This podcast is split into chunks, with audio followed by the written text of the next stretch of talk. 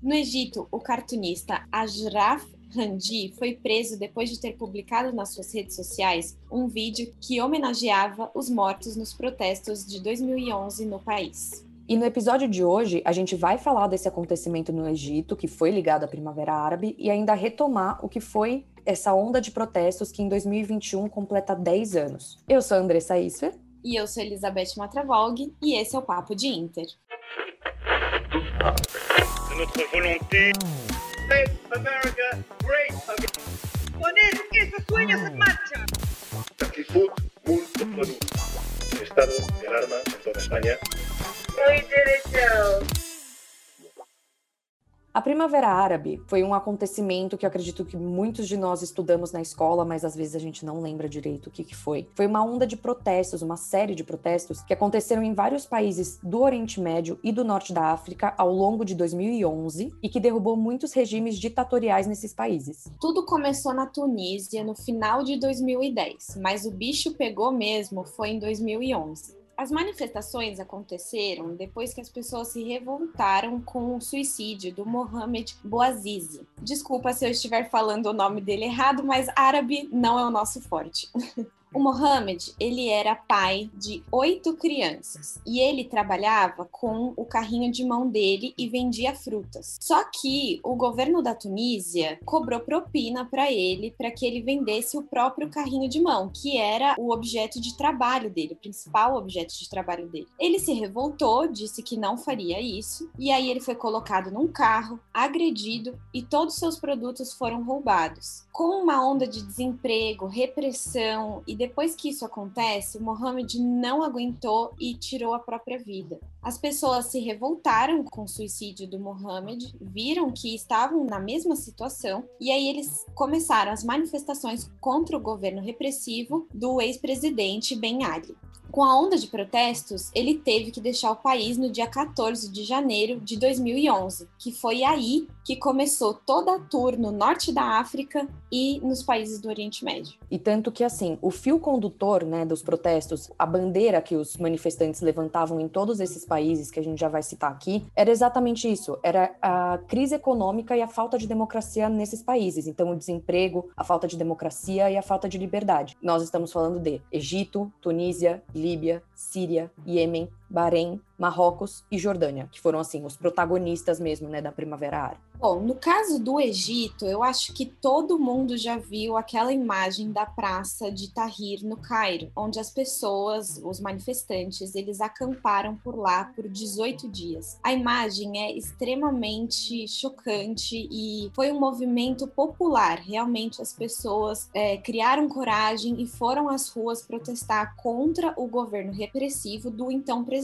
Hosni Mubarak. Os protestos começaram no dia 25 de janeiro e as pessoas ficaram na praça até o dia 11 de fevereiro de 2011, quando o presidente Hosni Mubarak foi forçado a renunciar. Gente, ele estava no poder há 30 anos. Isso realmente não configura um, um regime democrático. Mas foi só em 2012 que Egito teve o seu primeiro presidente democraticamente eleito, que foi o Mohamed Mursi, que era ligado à Irmandade Muçulmana. E assim, esse romance democrático, né, de nossa, agora sim nós temos a democracia, acabou durando muito pouco, porque logo em 2013 as pessoas voltaram às ruas para protestar contra Mursi, porque ele já esboçava assim um governo bastante repressivo. E então foi quando o ministro da Defesa do governo do Mursi, que aí vai ser o Al-Sisi, ele aplicou um golpe de estado no governo do Mursi e os militares tomaram o poder. Aí depois aconteceu uma eleição em 2014 e o Al-Sisi foi eleito sob o slogan Vida longa ao Egito. Ele está no poder até hoje, o que mostra que mesmo 10 anos depois a situação ainda se mantém. É interessante dizer também que foi no dia 25 de janeiro de 2011 que começaram as manifestações lá no Egito, e agora, literalmente 10 anos depois, no dia 25 de janeiro de 2021, que o cartunista Hamdi foi preso. Ou seja, a situação continua 10 anos depois. E é muito triste, né, a gente pensar que aquela imagem da praça lotada, aquele movimento popular, aquela onda de esperança, né, que não foi só no Egito, mas foi em todo o norte do continente africano, mais os países do Oriente Médio. É muito triste pensar que muitos desses países passaram por uma breve democracia e logo retomaram os regimes repressivos e ditatoriais que eles já viviam há muitos anos antes. E é por isso que é tão importante a gente voltar a falar da Primavera Árabe 10 anos depois, porque não foi um acontecimento que ficou ali em 2011, né? Não foi uma coisa que acabou ali e que não tem mais sentido, vamos dizer assim, de ser comentado em 2021. É isso, mesmo 10 anos depois, a situação em muitos desses países continua.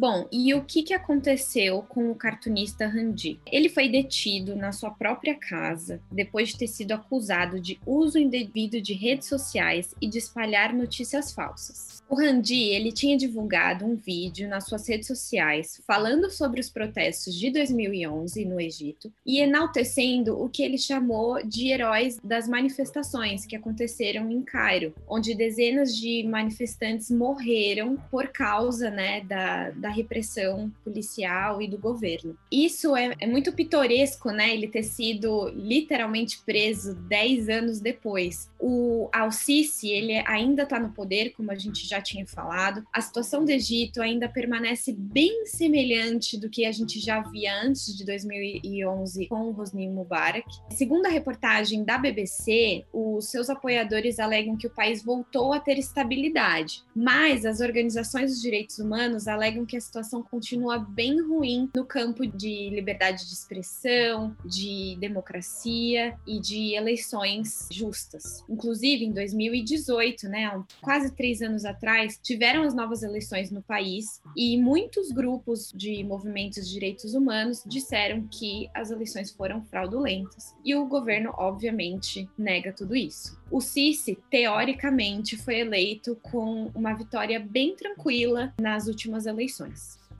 E nesse segundo mandato do Al-Sisi, ele fez algumas mudanças na Constituição egípcia e tudo mais, a ponto do Human Rights Watch dizer que estava consolidando um mandato autoritário. Um dos exemplos, uma das mudanças que ele fez, foi o fato de quanto tempo um líder eleito no Egito pode se manter no poder. Se aplicando a ele, ele pode ficar no poder até 2030.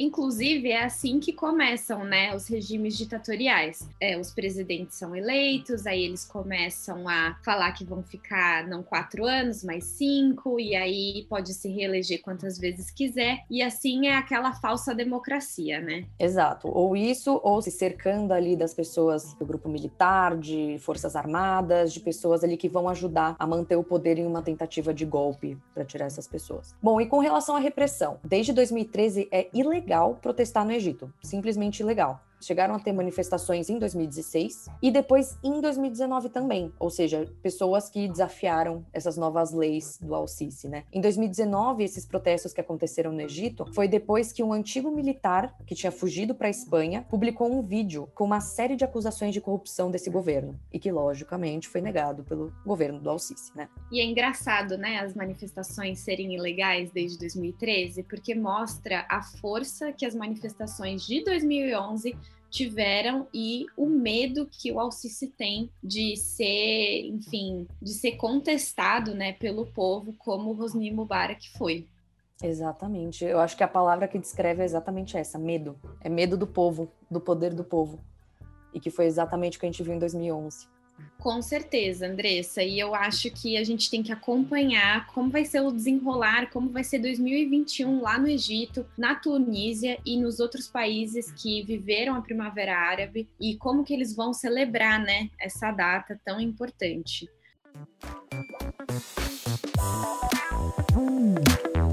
Esse foi o Papo de Inter. A gente espera que vocês tenham gostado desse episódio. Caso vocês tenham qualquer dica para dar pra gente, um feedback, uma opinião, Papo de Inter ainda não tem uma rede social própria, mas isso cena para os próximos capítulos. Mas nós estamos as duas, tanto eu quanto a Beth, no Instagram, no Twitter, então é só procurar a gente ou mandar um e-mail pro nosso e-mail que isso sim, o Papo de Inter já é chique, já tem e-mail, que é papodeinter@gmail.com. E não deixem de deixar as suas sugestões para os próximos episódios das próximas semanas, que a gente também vai adorar. É isso, gente. Tchau, tchau. Até a próxima.